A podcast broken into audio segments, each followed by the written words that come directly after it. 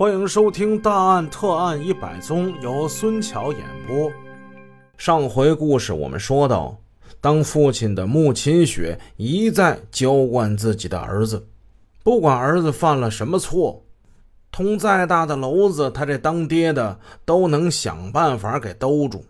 这就逐渐养成了穆英天不怕地不怕的性格。人们不难看出来，穆英这个家庭呢。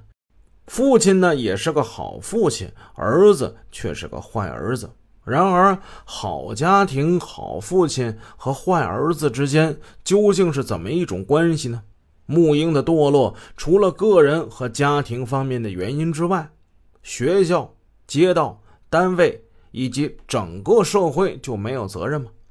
恰在这个时候，穆英在沈河轻工市场认识了四零七摊位的业主。他姓王，叫王英。冤家路窄，凭空起灾星啊！穆英呢？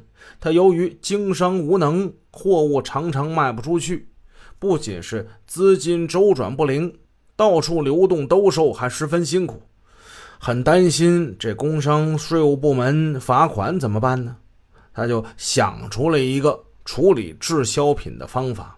穆英呢，是在一九八四年六月份的时候跟王英相识的。由于买卖上的交往，两个人关系还不错。穆英有一批尼龙袜子，曾借王英的摊位卖过几天，但是这袜子卖得很慢，于是他将余下的一百双袜子交给王英代卖，讲明白了，每双是一块二毛钱，合计是一百二十块钱。但是王英一直就没把这笔钱给穆英。穆英在市场上曾经向王英几次索要，还曾经到过他家两次，他都以没钱为借口拖延着。十一月二十九号晚上，穆英第三次到王英家索债，因为看见女儿张林在家，他就没提这要钱的事，约待了能有这么一刻钟。他就走了。表面上看，穆英这几天晚上跟王英的谈话有问有答，气氛融洽。但是在他的内心里是一种烦躁、懊恼和愤恨，这几种感觉急剧的增长着、膨胀着、激化着。他渐渐已经产生了一个报复泄愤的动机。他想找个机会逼他一下。能要就要，我实在不行，实在不行我就干掉你。我趁机我我抢他一下。听到这儿，很多听众就感觉有点突兀。难道就为这一百多块钱的债务就就产生杀意了吗？不惜动刀子吗？但事实的确就是如此。由于私欲急剧膨胀，缺乏道德和法治观念的穆英。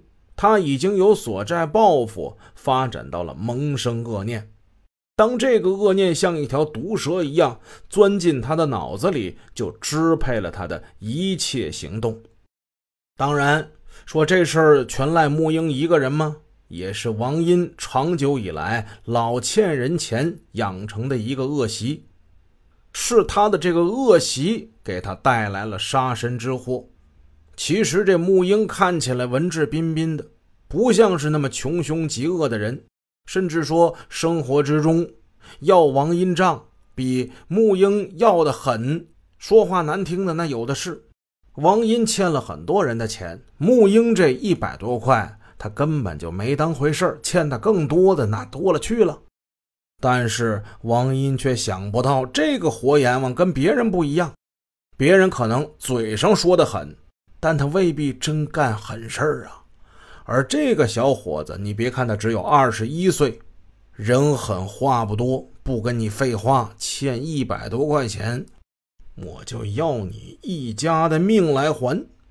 穆英已经着手准备起来了，他感觉到一个人人单力孤，我得找个帮手啊，于是他物色了一个伙伴。跟他一起行凶的这人姓董，叫董慧。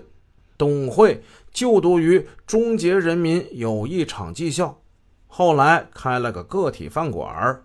穆英是经过一个同学的介绍跟他认识的，去过他家，也曾经到过他的饭馆帮过忙。但实在说，他们二人的交情并不算太深。那么穆英为什么选择了他呢？原来穆英翻来覆去的琢磨这个董慧这人，穆英认为他一定能干这事儿。理由是董慧开饭馆比自己经商赔的还要大，亏空还要多。只要诱以钱财，这家伙必能前往。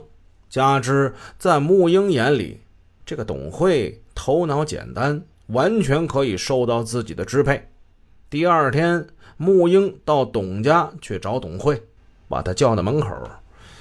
哎，我跟你说个事儿啊，你你你你你跟我出来吧，你别别别在家里啊，咱们咱们去咱们去办点事儿去。公公事还是是是事儿啊？董慧这人说话多少有点口齿不清。公事儿，跟我走吧。木英狡黠的一笑：“哎呀，那家挺有钱的，干好了，你至少能得这个数。”他伸出五只手指，意思是五百块。啊，行。寥寥数语，董慧已经明白啥意思了。两人决定明天在木英家再商议商议。